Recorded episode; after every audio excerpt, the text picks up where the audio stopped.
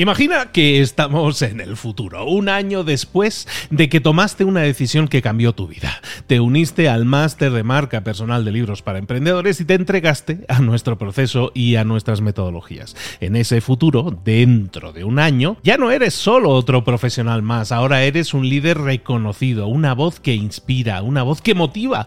Tu marca personal brilla ahora con claridad y con propósito. ¿Recuerdas cómo sentías curiosidad y emoción al inscribirte al máster? ¿Recuerdas las dudas que desaparecieron a medida que avanzabas en el programa. Cada módulo, cada mentoría te acercó más a ese futuro de éxito que ya, ahora sí, ya tienes. Tus ganas, tu trabajo, tu energía te generaron ese resultado. El máster fue la brújula que te dijo hacia dónde redirigirlos para tener esos grandes resultados. Mira ahora todo lo que has logrado, un año después del máster. Tu red de contactos se ha expandido, tus ingresos han aumentado y lo más importante, te sientes ahora una persona realizada y segura en su camino. Impactas y transformas la vida de otros muchos. Has iniciado una cadena de favores que va a seguir creciendo cada vez más. Y apenas hace un año que iniciaste el máster.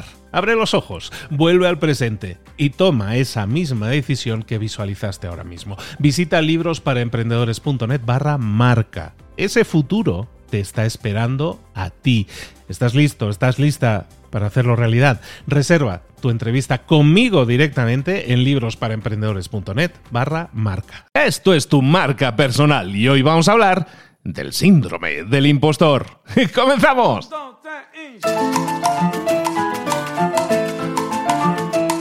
Muy buenas a todos, soy Luis Ramos, esto es el podcast Tu marca personal en el que te ayudamos a crear, a diseñar o a mejorar tu propia marca personal. Quizás no tienes ni idea de lo que sea una marca personal, quizás confundes marca personal con marca comercial.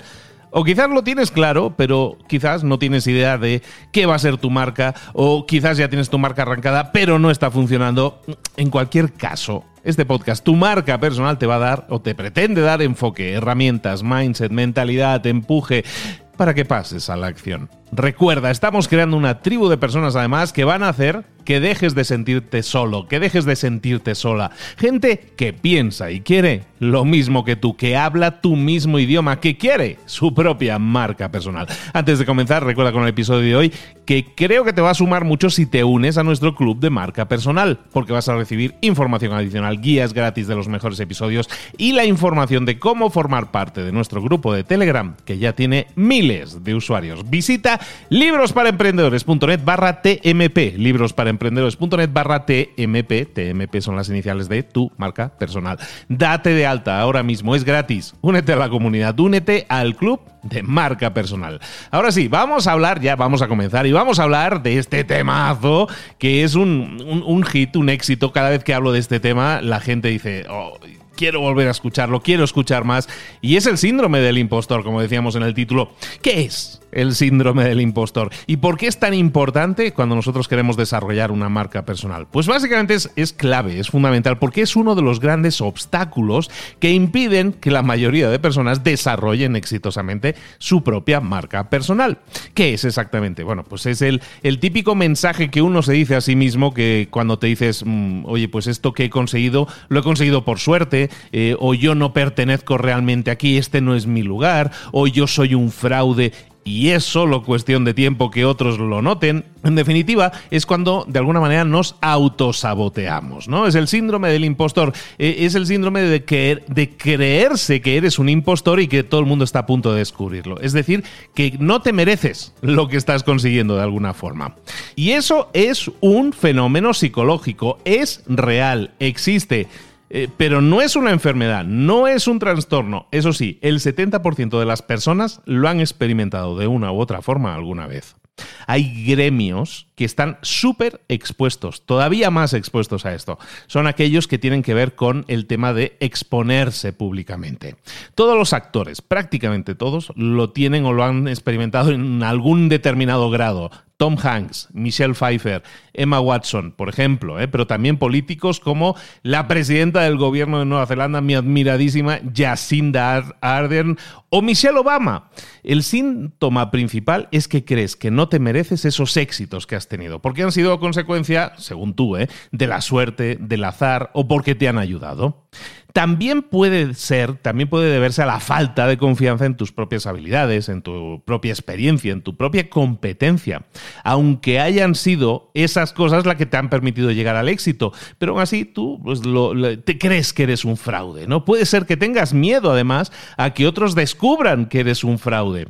Ojo, todo esto pasa en tu cabeza. No es que sea real, no es que seas un fraude, es que todo esto es lo que te revolotea en la cabeza. Y si has llegado a alcanzar un éxito, siempre empiezas a pensar que, eh, que, vas a fracasar pronto, que esto no va a durar, que no te lo mereces. Al final es un tema de falta de confianza en uno mismo. Y esto es real, eso te puede llevar a sentir ansiedad, tristeza, frustración y todo sin una causa aparente. Cuando lo hablas con la gente y lo razonas, dices, es que no sé por qué me debería sentir así. No debería sentirme así, pero sin embargo, me siento así. Entonces, vamos a hablar un poco de, del síndrome del impostor y de, determinadas clasificaciones que nos pueden decir eh, en qué clasificación de síndrome del impostor estamos. Ojo, cuando he hablado de estas clasificaciones en el pasado, hay gente que me ha dicho, oye, yo, yo, lo yo las tengo todas, yo soy todo. bueno, puede ser, ¿no? En determinado grado, siempre tenemos más o menos grados. Pero, por ejemplo, podríamos clasificar, y, esto no es así, algo así establecido, pero podríamos clasificar a la persona que tiene síndrome del impostor, por ejemplo, en un determinado grado como el perfeccionista. ¿Quién es el perfeccionista? Bueno, pues mira, el perfeccionismo y el síndrome del impostor siempre suelen ir de la mano, porque las personas que son perfeccionistas, que son fanáticas del control, suelen fijarse siempre metas muy altas. ¿Y qué pasa? Que cuando no las consiguen, experimentan grandes dudas sobre sí mismas. Siente que para estar a la altura tienen que hacer las cosas ellas mismas. Son los típicos micromanagers que los quieren gestionar todo al detalle. Les cuesta muchísimo delegar. Sienten que su trabajo siempre tiene que estar perfecto. Un perfeccionista nunca estará satisfecho con el éxito. Siempre podría haberlo hecho mejor. Entonces, una primera clasificación, podríamos decir, es el perfeccionista. Otra clasificación, la podemos llamar el experto. ¿Quién es el experto? Pues aquellas personas que sufren el síndrome del impostor y pertenecen a esta, a esta categoría sienten que de alguna manera engañaron a las personas que les contrataron. Tiemblan de miedo pensando que en algún momento se descubrirá que son inexpertos en su área. No les gusta que les llamen expertos, les pone nerviosos. Buscan constantemente estar formándose, capacitaciones, certificaciones, nuevos títulos.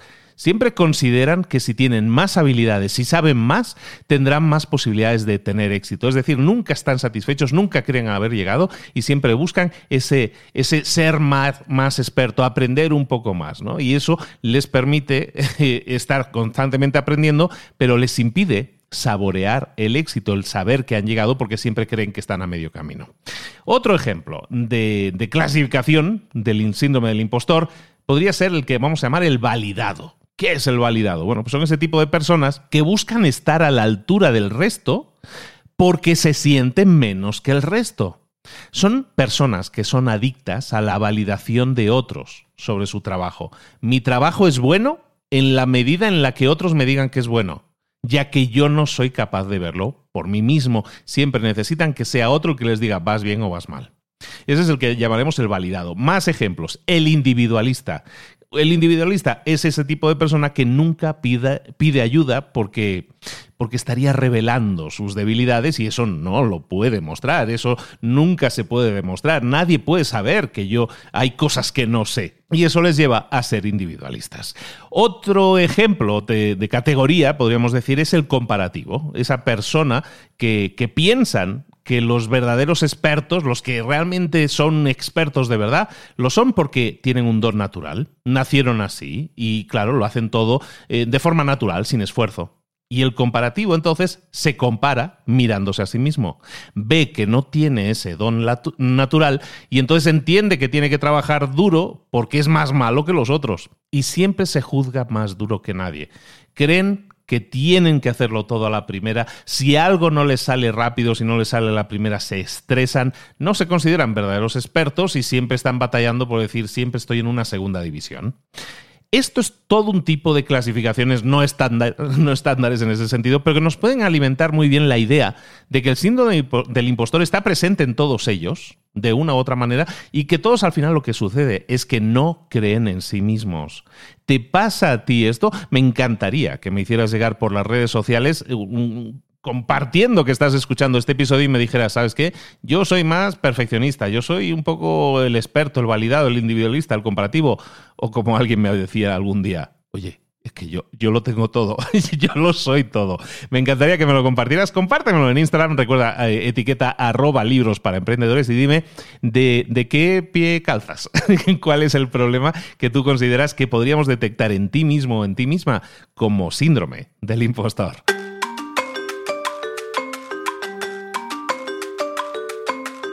Pero no nos vamos a quedar aquí, no nos vamos a quedar simplemente diciendo quién tiene síndrome del impostor, sino que también vamos a buscar ayudarte a superarlo. ¿Qué sentido tendría que, habláramos del síndrome y no te dijera pues algunas pistas ¿no? que puedes hacer si lo tienes, si lo has detectado? ¿Qué podemos hacer ahora para, para superarlo? Bueno, primero decirte que sí, que se puede superar, que esto se corrige. Ojo, no se elimina porque siempre vamos a tener un determinado grado, un determinado grado de síndrome del impostor. Es muy humano, está bien, no somos perfectos, somos falibles, entonces es normal que tengamos ese tipo de, de dudas de nosotros mismos. Pero es bueno que cuidemos nuestros pensamientos, porque son esos, los pensamientos, los que guían nuestras acciones. Entonces, ¿cómo podemos superarlo? ¿Cómo podemos trabajar nuestro síndrome del impostor para hacer que, oye, que, baje un poco y que nos permita disfrutar del éxito, seguir creciendo y hacerlo de una manera sana y natural? Bueno, cosas que podemos hacer. Lo primero, detectar que esto te está pasando identificarlo, ser autoconsciente de que lo tenemos. Porque cuando tú eres consciente de que eso te está sucediendo lo que estás dando ya es un primer paso, que es la aceptación. Lo primero que debemos buscar es aceptar que, tenemos ese síndrome del impostor, saber que nos está sucediendo, saber que es real y entonces saber que queremos solucionarlo. Eso sería lo primero, identificarlo ¿no? y ser autoconsciente de ello. Lo segundo, comparar ese pensamiento que tenemos con la realidad.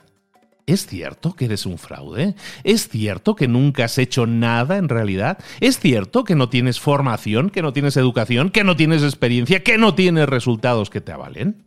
Empieza a comparar ese pensamiento con la realidad y te vas a dar cuenta de que razonadamente tu cerebro te dice, no, no, es que claro que sabes, claro que lo has conseguido, claro que has trabajado para conseguirlo. No te engañes, eso es así. Entonces, cuando nos interrogamos, es que nos empezaremos a razonar que efectivamente el síndrome del impostor a lo mejor le tendríamos que bajar, aquí en México le dicen, tendríamos que bajarlo tres rayitas, ¿no? Tres rayitas del volumen, ¿no? Bueno, entonces hablábamos del primer paso, identificarlo. El segundo paso, comparar ese pensamiento que tenemos con la realidad. El tercer paso va a ser crear un pensamiento positivo, un pensamiento constructivo que vamos a colocar en ese lugar. ¿Y cómo se hace eso, que eso es muy fácil de decir, pero esto no es un rompecabezas que quito una pieza y pongo la otra, que son mis pensamientos, que no puedo eliminarlos así como así. Quiero que entendamos una cosa, nosotros no vamos a poder nunca eliminar esos pensamientos, lo que podemos hacer es sustituirlos por pensamientos positivos, por pensamientos constructivos. ¿Cómo lo vamos a hacer? Empieza a hacer una lista. Haz ahora mismo, sería excelente si puedes hacer una lista de tus puntos fuertes y al lado de cada uno de, esos puntos fuertes, describe el esfuerzo que has hecho para conseguirlo, el esfuerzo que le dedicaste a alcanzarlo. Describe lo que te costó mejorar en ese punto. Es importante que detectemos, que, sepamos decirnos y señalarnos cuál es nuestro punto fuerte y que identifiquemos que nos lo hemos currado, que lo hemos trabajado para poder desarrollarlo. Y eso, entonces, va a ser una lista de pensamientos positivos la que se va a generar, de cosas buenas que tú ya tienes. Y entonces lo que vamos a hacer es leerla, releerla, absorberla, creérnoslo, porque es entonces cuando se van a crear esos pensamientos positivos, de decir, no, pues al final, si es que sí soy bueno en esto, sí soy bueno en esto otro. Cuando empezamos a decírnoslo, esos son pensamientos positivos, pensamientos constructivos, con lo cual lo que estamos buscando es derribar ese pensamiento negativo. ¿Y cómo lo vamos a hacer? No derribándolo, sustituyéndolo por uno más positivo. Otra cosa que podemos hacer para combatir este síndrome del impostor, otra cosa muy fácil de entender, es celebrar tus éxitos. Celebra tus éxitos. No has conseguido lo que has conseguido por suerte. No lo has conseguido por tu cara bonita. Te lo has trabajado, has trabajado para ello, por lo cual te lo mereces. Celebra tus éxitos. Esto es algo que yo a mis alumnos les digo constantemente cuando consiguen hitos, ya están consiguiendo un montón de hitos, de, están consiguiendo cosas, y, y yo les digo, celébralo, celebra ahora mismo eso, celebra tus éxitos. Es fundamental que lo hagamos porque entonces cuando celebramos los éxitos, Primero, estamos reconociendo que tenemos éxito y lo estamos celebrando, nos estamos dando esa palmadita virtual en la espalda diciendo, bien, lo estás haciendo bien. Y eso evidentemente combate el síndrome del impostor, porque el síndrome del impostor dice lo contrario, dice, no me merezco lo que tengo. El hecho de que seas consciente que lo has alcanzado y lo celebres va a hacer que, sientas que te lo mereces. Vas viendo por dónde vamos, ¿no? Al final es sustitución con pensamientos y acciones positivas, sustitución de esos, eh, ese entorno más negativo que a veces tenemos en nuestra mente. Otra cosa muy importante, y un poco lo hablábamos antes cuando hablábamos de una de las clasificaciones, es que tendemos, cuando tenemos síndrome del impostor, tendemos al individualismo. Entonces, una forma de combatirlo es apoyarte en los demás. No es vergonzoso pedirle ayuda a los demás, por lo tanto, busca apoyarte en los demás. Luego, también deja pero ya, y esta es una que es difícil, ¿eh? porque es muy humano también lo que voy a decir ahora, pero debes dejar de compararte con otros, centrarte en ti y en tus objetivos. La única persona con la que tienes que compararte es con tu yo de ayer. Y siempre que hagas algo, siempre que estés construyendo y te compares con tu yo de ayer, siempre va a haber una mejora. Y eso te genera, lo llaman los americanos, lo llaman el momentum, ¿no? Empiezas eh, a tener un buen rollo general de decir, mira, He mejorado, soy mejor que ayer. Eso es como cuando entrenas para un deporte o algo y dices cada vez vas superando tus propias marcas. Pues esto es exactamente lo mismo. Entras en un buen rollo positivo, ¿por qué? Porque te comparas solo con tu yo de ayer, con tus resultados de ayer y dejas de compararte con otros. ¿Por qué? En cualquier comparación que hagamos con otros, normalmente es más fácil que salgamos perdiendo que ganando. Porque siempre va a haber alguien mejor que nosotros, siempre va a haber un medalla de oro en los Juegos Olímpicos y nosotros a lo mejor nos lo hemos trabajado muchísimo, pero a lo mejor no llegamos a medalla de oro. Si eso es así, siempre nos vamos a sentir fracasados si nos comparamos con el de la medalla de oro. Pero ¿qué pasa si yo me comparo con conmigo mismo? Es ahí donde siempre gano. Y eso es lo que tengo que hacer. Despreocuparme de los otros. Si hay alguno con medalla de oro, oye, felicidades. Yo me comparo conmigo mismo. Con las versiones de mí de ayer o de anteayer, ¿he mejorado? Voy bien. Lo celebro porque es una victoria y hay que celebrar los éxitos como decíamos antes. Luego, busca una especialidad y crece en ella. Es muy importante cuando nosotros desarrollemos una marca personal que busquemos esa especialidad, lo que en marketing, en marketing llaman el nicho. Una, una especialidad es algo que, que si tú lo desarrollas, te va a beneficiar. ¿Por qué? Porque es mucho más fácil ser notorio, destacar por tus capacidades en un campo que es mucho más pequeño, en un campo más concreto. ¿Por qué? Porque hay menos competencia. Si yo pretendo ser el mejor psicólogo del mundo, pues probablemente tengo que batallar contra otros millones de psicólogos. Pero si lo mejor, si yo me especializo en algo mucho más de nicho, mucho más pequeño, en una especialidad, es más probable que tenga que, entre comillas, batallar contra mucha menos gente. Cada vez que nosotros nos especializamos, nos lo ponemos más fácil para conseguir grandes resultados. Y conseguir grandes resultados nos lleva también a combatir el síndrome del impostor. Y luego, para terminar, me gustaría hablarte de, que crearas una perspectiva nueva. ¿Qué es una perspectiva nueva? La idea de que muchas veces eh, creemos que tenemos que ser top 10 del mundo o top 1 del mundo para poder comenzar a ayudar a otras personas. Me explico. Imagínate una escalera. Esta es una imagen que, que utilizo mucho. Pero imagínate una escalera que tiene 10 peldaños. El peldaño 1, 2, 3, 4, 5 hasta el 10. Y esa escalera representa el conocimiento que alguien puede tener en una determinada cosa, en una, en una determinada especialidad, pongamos. El ejemplo que suelo poner siempre, el de las páginas web. Imagínate que yo he aprendido, yo no tenía ni idea de construir páginas web. Y he estudiado unos tutoriales en YouTube y he aprendido un poquillo y he estado un mes ahí preparándome. Y me he estado estudiando las cosas.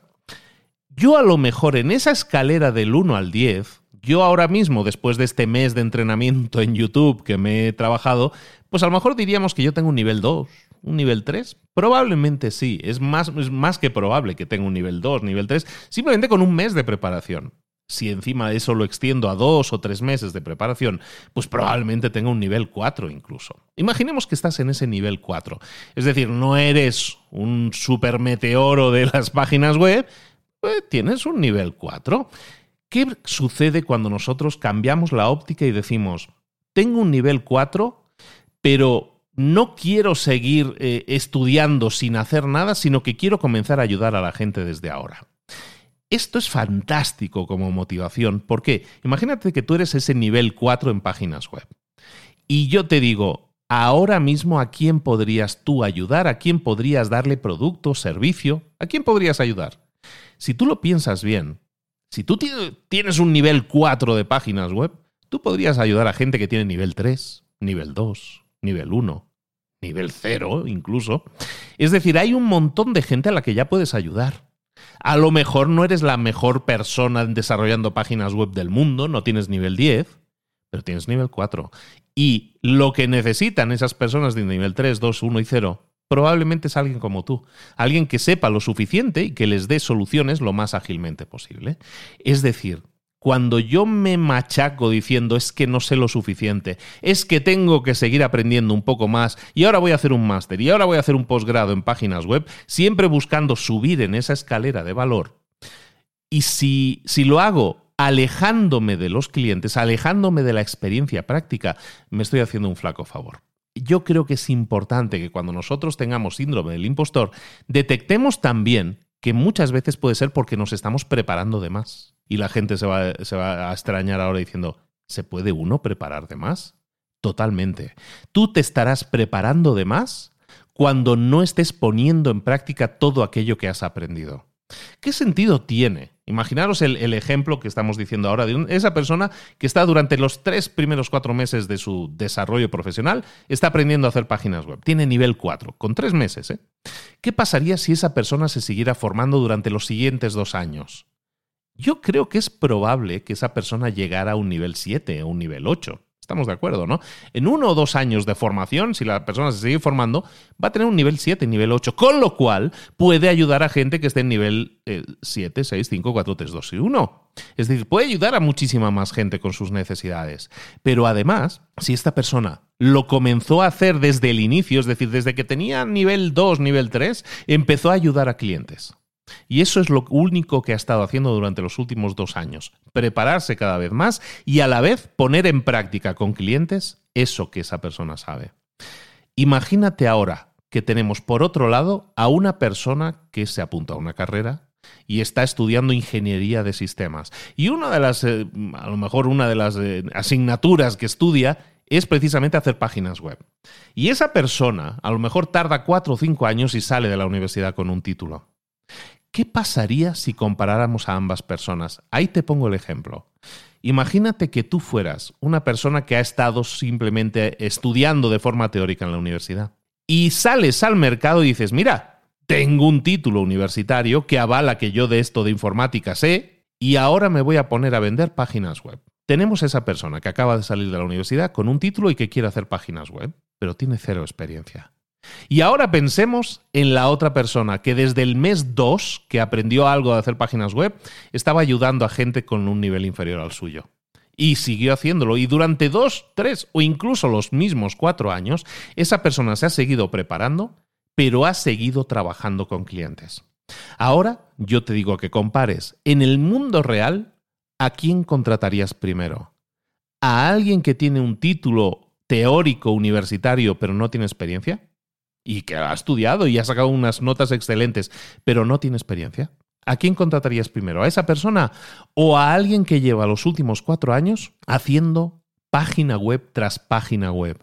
que ha trabajado con más de 200 clientes y ha hecho más de 300 páginas web. En cuatro años. ¿A quién contratarías primero? ¿Al, ¿Al que tiene el título universitario pero poca experiencia o a la persona que tiene muchísima experiencia? No sé tú, yo tengo muy claro a quién contrataría. Contrataría a la persona que tiene experiencia, porque es la persona que tengo más fácil creer que me va a generar un resultado, porque ya se lo ha generado a otras 300 personas antes que a mí. Y eso es lo que nosotros buscamos cuando nosotros contratamos a alguien con un producto o servicio. Buscamos certeza, la certidumbre de que esa persona nos va a funcionar. ¿Qué tiene que ver esto que te estoy diciendo, este enfoque, con lo del síndrome del impostor? Cuando nosotros nos preparamos de más, que es lo que estábamos señalando antes, nos preparamos de más y no lo ponemos en práctica, lo que sucede es que nuestro síndrome del impostor aumenta. ¿Por qué? Porque no tenemos certeza. O sea, yo nunca he ayudado a una persona a hacer una página web, entonces no tengo la certeza de saber si la voy a poder hacer bien como esa persona quiere, porque no tengo experiencia. Y entonces ahí se genera síndrome del impostor. ¿Y entonces qué hago? Esas personas normalmente hacen otro curso y se vuelven a preparar un poco más, pero le huyen al cliente porque se sienten inseguros. Y por otro lado tenemos a la persona que ha estado practicando, que ha estado cerca del cliente durante los últimos cuatro años y que es la que yo contrataría. ¿Qué lección aprendemos de esos? Una lección clave, una lección capital que tiene que ver con el síndrome del impostor. Cada vez que tú ayudes a alguien con tu producto o servicio, tu síndrome del impostor decrece, pero muchísimo. Cada vez que yo ayudo a alguien, en este ejemplo, a hacer a alguien una página web, si yo tuviera síndrome del impostor, si yo le consigo un resultado a esa persona, mi síndrome decrece. Es decir, si tú quieres eliminar o rebajar bastante, eliminar no, rebajar bastante el síndrome del impostor, te aconsejo que inmediatamente comiences a ayudar a personas. Que a lo mejor no tienes el premio Nobel de física, no te lo estoy pidiendo, pero con lo que tienes, con lo que tú sabes, con tus activos, puedes ayudar a muchas personas. ¿Lo estás haciendo? Probablemente no. Probablemente estás diciendo, eh, voy a hacer otro cursito, me voy a comprar este curso ahora de, anuncios de Facebook, ahora me voy a comprar este otro curso para hacer no sé qué, no sé cuánto, ahora este curso para hacer plantillas con Canva. Y al final estás haciendo curso tras curso, estás con esa cursitis aguda y, y no te pones a ayudar a la gente. Si tienes síndrome del impostor, la forma más rápida de rebajarlo muchísimo es ayudando a personas a conseguir un resultado. Por eso es tan importante y por eso yo lo destaco tanto cuando hablo de marca personal, porque si has estado escuchando episodios anteriores y si no te invito a que lo hagas, siempre hablo de que una marca personal tiene que tener un enfoque principal, que es intentar ayudar a la mayor cantidad de gente posible. Y si lo haces de esta, de esta forma, con este enfoque y con todas estas claves que te he dicho para superarlo, es indudable que vas a generar un gran resultado.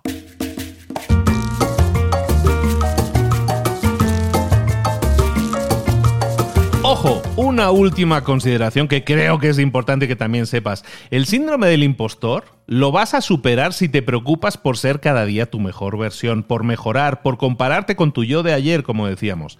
Realmente es entonces cuando te conviertes en alguien bueno, mejorando cada día, trabajando cada día para mejorar.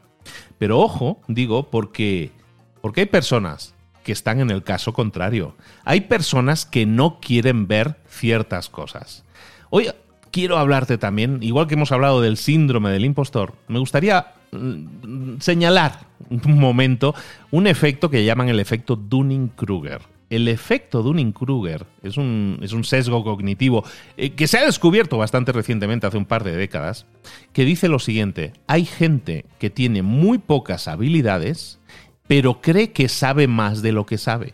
Se cree más competente de lo que en realidad es y, Dunning-Kruger, que eran dos señores, eh, desarrollan este estudio en el que se muestra que la influencia externa afecta muchas veces la visión que tenemos de nosotros mismos. ¿A dónde vamos con esto?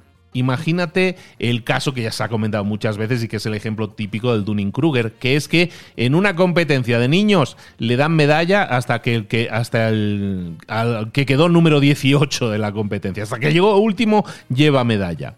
Y eso ¿qué hace? Que la visión externa que la gente le envía a ese niño es de que es un ganador, es de que es más bueno de lo que en realidad es. Y eso en sí no es malo, ¿no? Pensamos que le estamos haciendo un bien al niño, le estamos evitando un, evitando un dolor, pero eso puede hacer que si eso lo repetimos constantemente se cree este efecto Dunning-Kruger, que es básicamente que la persona se crea que sabe más de lo que sabe, que crea tener más habilidades de las que en realidad tiene. Eso pasa hoy en día muchísimo. Hay gente que lee un libro o hace un curso en internet o donde sea y, y ya se cree que sabe. y lo que tiene es un conocimiento teórico. Cuando tú lees un libro y cuando tú haces un curso y todo eso, está claro que aprenderás cosas, no dudo que aprendas cosas, pero eso no quiere decir que sepas hacer las cosas. Hacer las cosas, como acabamos de decir antes, pasa por pasar a la acción, por hacer cosas. Por, por, ayudar a otras personas a conseguir un resultado. Si no lo hacemos, si nosotros seguimos acaparando conocimiento y nos decimos a nosotros mismos, jo, me acabo de pagar un curso que es la leche, buenísimo, eso quiere decir que como lo he, como lo he completado, yo sé mucho. Y sí probablemente tengas muchos conocimientos, pero a lo mejor no tienes las habilidades que crees que tienes. Y para ayudar a otras personas, que es el objetivo de una marca personal, para ayudar a otras personas tenemos que desarrollar esas habilidades de forma práctica, porque si no lo hacemos, entonces estaríamos en este otro lado de la balanza, que es el efecto Dunning-Kruger, que es por un lado tenemos el síndrome del impostor, yo no me creo nada, me creo malísimo, yo soy más malo que la peste. Eso es el, efecto, el síndrome del impostor. Y por otro lado del balancín tenemos el efecto Dunning-Kruger, que es, es que yo soy la leche, yo soy más bueno que nadie.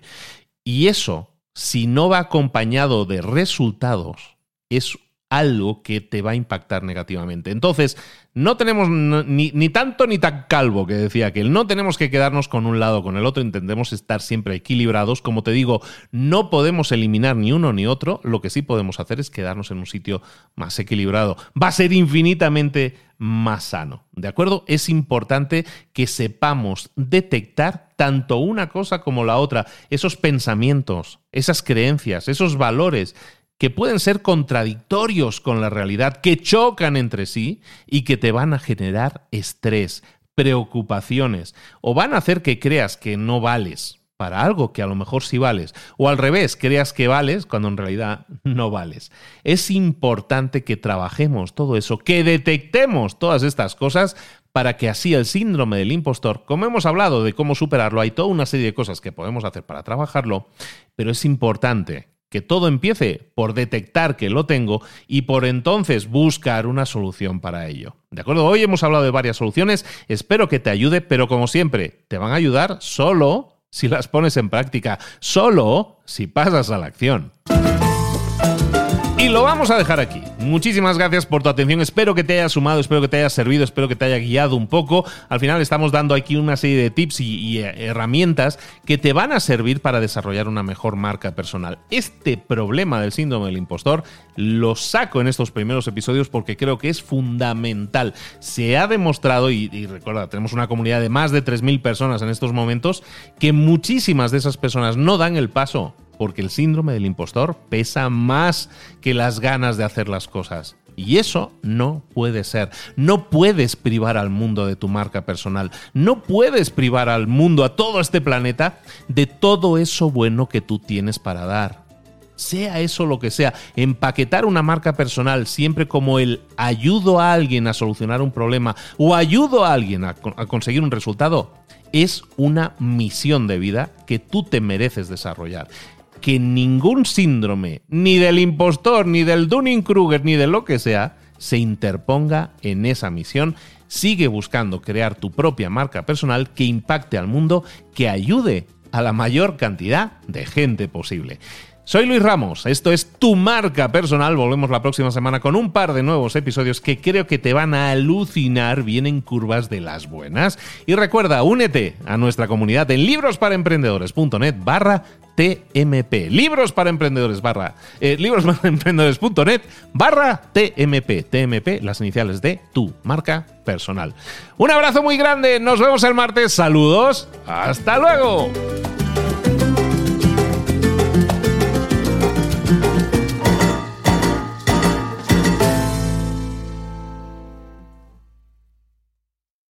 ¿Eres un coach, consultor, emprendedor digital o un profesional independiente? Apasionado por tu área de conocimiento, te presento entonces mi máster de marca personal. Es un viaje transformador de seis meses diseñado para ti y que lleva ya más de 10 ediciones funcionando y ayudando a cientos de profesionales como tú a destacar, a sobresalir, a convertirse en referentes. En el máster de marca personal vas a aprender a construir y escalar tu propia marca personal, convirtiéndote en esa voz líder en tu sector mientras construyes además además un negocio sólido y rentable. Como Celia, por ejemplo, que pudo dejar su trabajo a tiempo completo para dedicarse a su pasión, las finanzas, y ahora lidera una escuela con miles de alumnos a los que ayuda a transformar sus finanzas y factura además 6 y 7 cifras y tiene millones de seguidores. Gracias al máster, su sueño pasó de ser una idea a una realidad rentable y reconocida. Este es el momento